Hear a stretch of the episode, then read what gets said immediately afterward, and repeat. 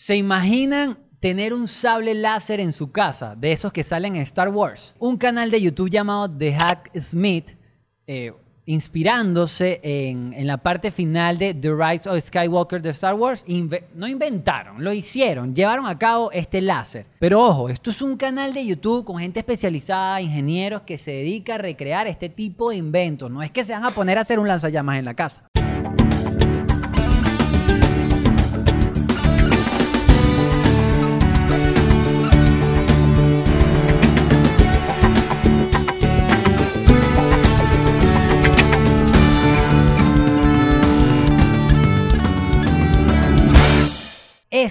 Es lo increíble, cómo las películas y las series de ciencia ficción nos inspiran o inspiran a mucha gente a crear o a ejecutar esos proyectos. Avances tecnológicos que hace 100 años la humanidad jamás se iba a imaginar que existían y que hoy en día son parte de la cotidianidad. Lo que me hace pensar es que se nos avecina un futuro muy prometedor, pero también muy aterrador. El celular inspirado en la película Star Trek. Las tabletas inspiradas en la película 2001 Odisea en el espacio. Y tu fracaso en las apps de citas, eso es tu culpa. Pero que no se diga que Black Mirror no te lo advirtió. Yo soy Johnny Tavares, arroba el Johnny Palmera, y bienvenidos a este episodio que va a estar muy sabroso de Hotcast para untar, muchachos. Bien.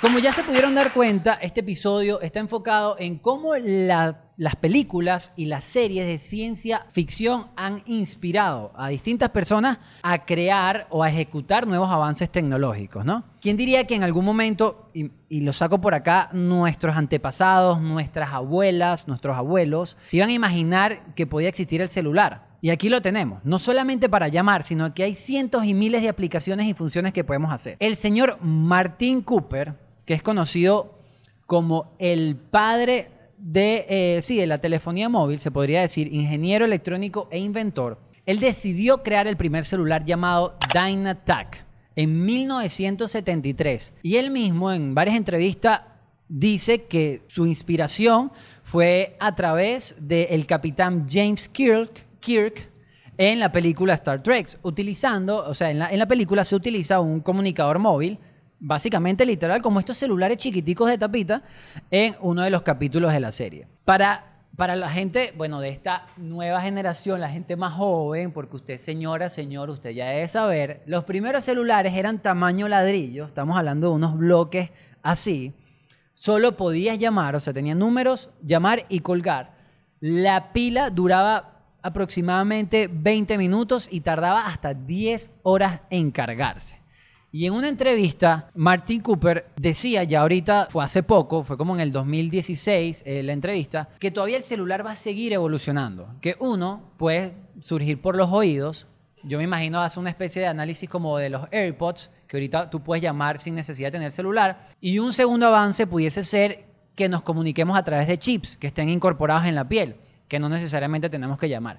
Otro ejemplo es la película El viaje a la luna. Y estamos hablando por Georges Méliès. Georges Méliès, porque es francesa. Es del año 1902. Y en ese momento, imagínense que la película era en blanco y negro, era mudo, además que eran puros planos generales, se podrán imaginar 50 personas ahí en set. La película dura solo 13 minutos. Y solo 60 años después es que el hombre viajó a la luna. Para darle otro ejemplo, luego en la década de 1920, películas como Metrópolis, que la vamos a, se la vamos a estar conversando con nuestro invitado más adelante, fue una película muy futurista. O sea, estamos hablando de una metrópolis, o sea, unas edificaciones altísimas. El metro pasaba por, por los aires, habían carros volando, había como una, una especie de inframundo donde estaban trabajadores, bueno, que en su momento eran muy maltratados, etcétera, por el tema de estatus social y tal. Y ya se hablaba de la clonación humana. O sea, había como un tema robótico, pero ya mencionaba, imagínense, en 1920, todo el tema de la clonación humana. Que si yo tuviera la oportunidad de clonarme, si hubiese un ejército de Johnnycitos, yo los pondría todos a limpiar en la casa. Lavar los platos, hacer la comida, porque qué trabajo tan fastidioso. O en la familia, en la casa, colaboren con, con las mamás. Muchos científicos se han visto motivados por estas películas y por estas series y han puesto, han puesto a prueba sus capacidades para inventar, para crear. Por eso creo que la imaginación, la creación y la ciencia tiene un punto de encuentro muy mágico con todo el tema del cine, todo, todo este tema de las películas, de las series, etc. Él es, mira, guionista, director, escritor, profesor y lo tengo aquí al lado, el señor Luis Bond. Gracias, gracias. Estos Gracias, efectos gracias, especiales. gracias, gracias, gracias. Aplausos, multitud, multitud. bueno. Yo reconocí una risa de Friends, pero se vio bastante orgánico. Ah, eso, no, tenemos una cornetica por allá Ah. donde pinchamos. Y mira, Luis, yo te pido disculpas porque nos estamos conociendo formalmente hoy, pero yo esto lo tengo que hacer. And the Oscar goes to Luis Bond. Gracias, gracias, gracias, gracias. ¿Qué palabras dirías? ¿Qué palabras dirías? Eh, no sé, pero tendría un momento así como, no sé, de, de Valle a Pascua para el mundo, una cosa así. Así bien folclórico. Mira, tenemos a Luis porque venimos hablando de todas estas, y todos estos inventos que han hecho a lo largo de la historia del cine, que se han replicado a la humanidad. Eh, llámese celular, iPad, videollamadas, carros que vuelan. Y para eso está aquí Luis Bond, ¿no? Entonces, yo tengo, te tengo una pregunta, Luis. ¿Cuál crees tú que ha sido el invento, o mejor dicho, cuál ha sido el invento que te ha dejado más wow? Hay muchos, yo creo que el holograma. El holograma. ¿En qué peli te acuerdas que Star Wars. Star Wars de cuando Luke toca a Arturito y sale, porque bueno, somos Arturito, hay que, por supuesto, nosotros crecimos diciendo Arturito, después Arturito, no, no, Arturito. Eh, salió la princesa Leia y yo dije, wow, esto es amazing, esto es increíble. Y de pronto, nos hace, fue hace dos años, tres años que dieron un concierto, Michael Jackson dio como un concierto Ah, de holograma. Y ya el cuento del holograma, en Japón también han dado conciertos con holograma y ya es como siento que cada vez la cosa va a avanzar más y más y más hasta que ya no tengamos tipo FaceTime, sino holograma y ¡pup! Yo tengo que confesar algo. No he visto nada de Star Wars. ¡No! ¿Por qué? ¿Qué es eso? Porque me quedaba dormido cuando era pequeño. Pero ni Mandalorian. Ni Mandalorian. Ven, Mandalorian es increíble. Tengo que... Ahora, ¿qué, ajá, ¿qué le hice a esas personas? Porque sé de muchos que son como yo. Sé de muchos que es- se ocultan, obviamente, en las sombras porque nos da vergüenza, nos da pena. Bueno, pero esto está en vivo, o sea. Está en vivo, no, ya, el público. Además, dejen en los comentarios quién no ha visto Star Wars. Danos razones por qué hay que verla y, y qué impacto tiene Star Wars con todo esto de la ciencia ficción. Wow. Eh, primero, cultura general. Eso es como una deuda que uno tiene que pagar. Es como decir Harry Potter, El Señor de los Anillos. Tienes que verlas. Te gusten o no te gusten, tienes que verlas. Toda la cultura pop gira alrededor de Star Wars. Y yo siento que es un buen momento para verla porque antes la gente decía, bueno, no la vi ya, sigo con mi vida. Pero ahorita, con todo el boom que hay de revivirla, series, películas, etcétera, es un tema que está en la palestra y básicamente si no has visto Star Wars te estás perdiendo de muchos memes y, y quedarte como afuera de toda una cultura que se que está reviviendo y se está generando alrededor de Es ella. horrible. No, y de, y de temas de conversación. Claro. Está un grupo ahí hablando y, y no sabes qué decir. Si no sabes quién es Baby Yoda en el 2021, 2020, no, está, no es horrible. Podemos partir de Star Wars o de otras películas. ¿Algún invento que crees que, que en los próximos 10 años se pueda ejecutar viniendo de una peli o de una serie que hayas visto? Ok, yo creo que hay dos. Uno, de una peli terrible, pero la premisa estaba buena, que es Transcendence con Johnny Depp. Eh, este tipo muere y la mujer descarga su conciencia a una computadora. Ya después el tipo se vuelve como un dios, la película es una desgracia. Pero esa premisa de descargar la conciencia de alguien a un disco duro y de alguna manera tener como una especie de inteligencia artificial, yo creo que eso viene. Así como decían que Disney estaba congelado, yo creo que ahorita la, la historia es, no, agarraron la, la- el cerebro del tipo y lo vaciaron en un CPU. Pero ¿y cómo? O sea, es un tema de conexión directamente de la Sí, cabeza. era una cosa así. Y además los tipos explicaron todo, como que tú puedes codificar nuestra memoria en ceros y uno, ta, ta, ta. Y además no pesaba tanto. No, no eran así como, no, son 10 teras. No, no pesaba tanto. Y el otro, que yo creo que también viene mañana, es el, toda la historia de ti, que es el tercer capítulo de la primera temporada de Black Mirror, que para mí es uno de los capítulos más terribles de Black Mirror, que es este tipo que tiene como una especie de chip en la cabeza y puede grabar lo que ve y puede pasar al mismo tiempo lo que está viendo. Sin necesidad de memorizarlo en No, el no, no. cerebro, Es así, es así como si estuvieras buscando la galería de tu teléfono, pero acá tienes como un chip. Y por supuesto esto es horrible. Lo que pasa en, la- en ese, en ese capítulo es horrible, devastador. No, lo que, lo, lo que comentas de la primera película me preocupa que al descargar mi cerebro de ahí que 2 megas. No, vale, no, no, por favor. O sea, si no pasas del giga, o sea, ya después te van a empezar a chalequear dependiendo, ajá, falleciste. Pero no importa, pues te conectan en internet y tú comienzas a descargar y te bates tu champú. Ah, Listo. bueno, bien, bien. ¿Qué películas recomiendas eh, con todo este tema de ciencia ficción? Películas y series, puede ser un top 5. Ok. eh, películas. Por supuesto, agarrar como dos clásicos. Blade Runner, parada obligada. De hecho, todo lo que haya escrito Philip K. Dick es como tarea obligada para ciencia ficción. De ahí, por ejemplo, sale Total Recall, Minority Report, Scanner Darkly, etc. Eh, 2001 Dice Espacial de Kubrick también es como tarea. Mucha gente no la ha visto y es como, a juro, tarea, tarea, tarea. Y ya como más moderno hablando de cosas que tal vez se perdieron pero que tienen que ver. Ex Máquina de Alex Garland es una salvajada, tipo es un monstruo. Una película que pasó muy bajo cuerda, ni siquiera llegó aquí a las salas de cine, eh, es Upgrade, de Lee Wynell, el mismo man del Hombre Invisible, el que escribió las pelis de Saw, etc. Es muy, pero muy, muy buena. Y rara sí, Dark City, de Alex Proyas. También es una película voladísima. Qué loco como, como de... O sea, todo parte de... Tú como guionista, como un...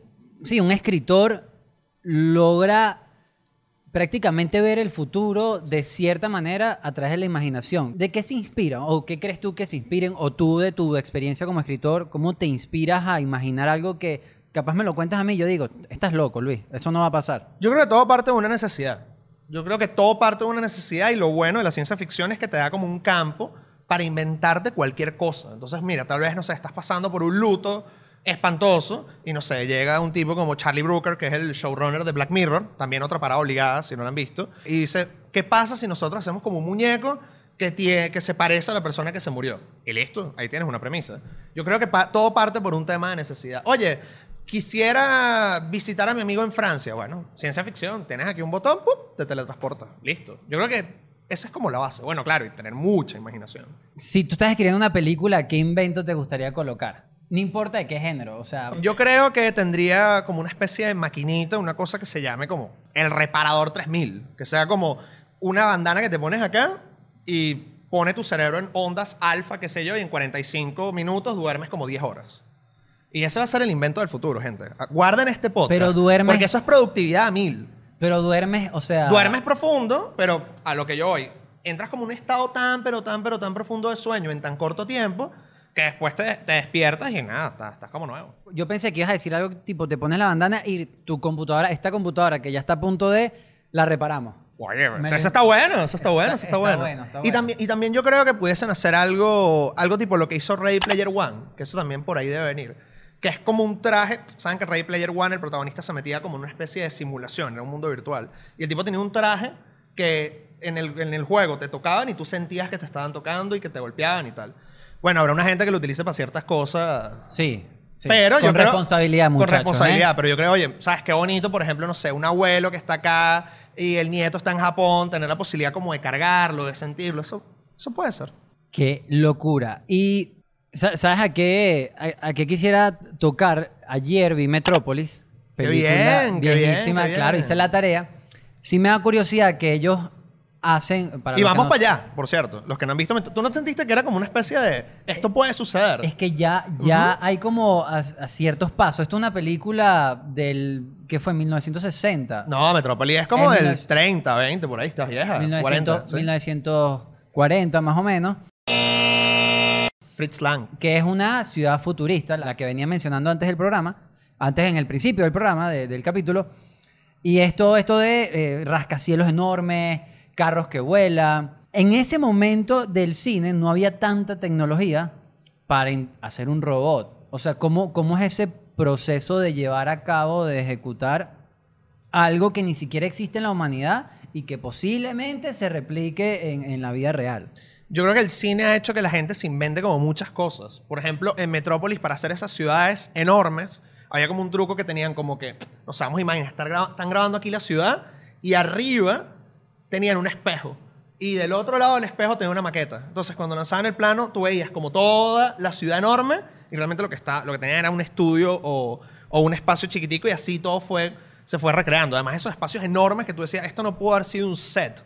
Todo, todo, todo tiene que ver con truco de cámara. Y cuando tú, por ejemplo, no sé, tanto en Metrópolis como en Star Wars, por hablar de, de- pelis relativamente hablando viejas de ciencia ficción, tú ves como, por ejemplo, Lucas tuvo que pintar, eh, bueno, Lucas y su equipo, ¿no? Eh, tuvo que pintar como los fonditos y los Stone Trooper y no sé qué, hacer como todas las cositas pequeñas, trabajar con maquetas y cuando tú ves eso en pantalla grande, wow. O sea, todavía hoy tú le puedes poner un chamo el episodio 4, 5 y 6 y dicen como, ok, se nota que hay como, o sea, los- Sí, el sable láser no, no se ve mismo, bien, pero por lo menos hay, hay, hay todavía momentos que, que funcionan, que se ven muy, pero muy orgánicos. Qué locura. Y Luis, para ir cerrando, tres películas que, o las que, las que tú digas, mira, esto tienen que verlo, sí porque sí, que no necesariamente sea de ciencia ficción, puede ser de otro género, pero que tú digas, este es mi, este es mi book, estas son mis cinco pelis. Ok, dentro de la ciencia ficción hay un, como un subgénero que a mí me encanta, que son las pelis de viajes en el tiempo.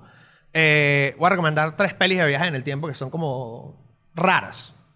Una es Predestination, que es con Ethan Hawke. Es como, cuando me dicen de qué va Predestination, es como la mamá de las películas de viajes en el tiempo en términos paradoja. Ok. Como la mamá de las paradojas de las películas de viajes en el tiempo. En esa segunda on- de- onda metería Los cronocrímenes de Nacho Vigalondo, que es un monstruo también de director español. Y de tercera, una película también de viajes en el tiempo, Primer. Primer es otra salvajada. Además que el director que Shane Carruth la rodó como con 3.500 dólares. El tipo protagoniza, escribe, dirige, edita, produce, hace la música, todo. Y es una película como con dos personajes y es brutal. Es una de las mejores películas de viajes en el tiempo que he visto que te dejan como... De hecho, tú pones, te metes ahorita en internet Primer y lo primero que hay es un gráfico para entender la película, porque la cosa tiene como Porque es súper complicado. Sí, pero está brutal. Y además economía de lenguaje, trabajo, dirección y de producción increíble, todo bien. ¿Crees que viajaremos en el tiempo en algún momento? Sí, sí, sí, sí. Bueno, ya hace poco, hace unos meses salió que lograron mandar como una onda de luz dos, tres segundos al pasado, así que... Bueno, Luis, me dejaste, me dejaste en, en shock porque no, no todo el mundo está preparado para, para, para, para visualizar a lo que vamos. ¿Cuáles son tus redes sociales? Vayan a seguir a Luis. Detienen el tiempo un segundito, le dan pausa al video, van para Instagram y siguen a Luis. ¿Cuál es tu Instagram? Arroba Luis Bond 009, Twitter, Instagram, por todos lados. Qué buen nombre. ¿Y o qué usas más? ¿Twitter, Instagram? Los dos, los dos, los dos. los dos. Listo, listo. Bueno, gracias Luis. Gracias a ti por la invitación. Y esperemos que eh, saque su película con...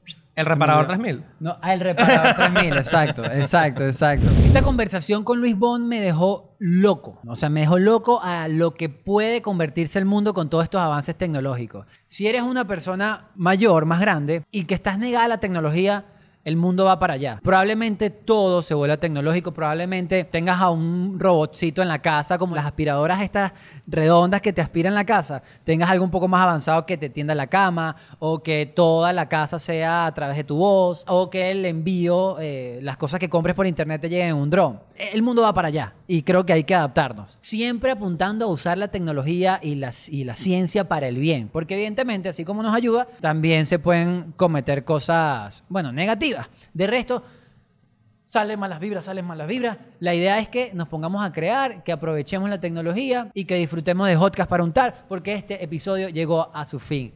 Y como buen manual que no lees seguramente cuando compras algo tecnológico, la primera cosa que tienes que hacer es suscribirte al canal. La segunda, darle a la campanita. La tercera, darle like al video. Y la cuarta, comentarme alguna recomendación de película o serie que tenga sobre ciencia ficción y qué en- invento te gustaría probar. Por ejemplo, a mí me encantaría teletransportarme, mucho más que viajar el tiempo, porque el pasado es pisado y el futuro no lo sé. En cambio, mira, me provoqué para la playa. ¿Dónde está, ¿Dónde está Johnny?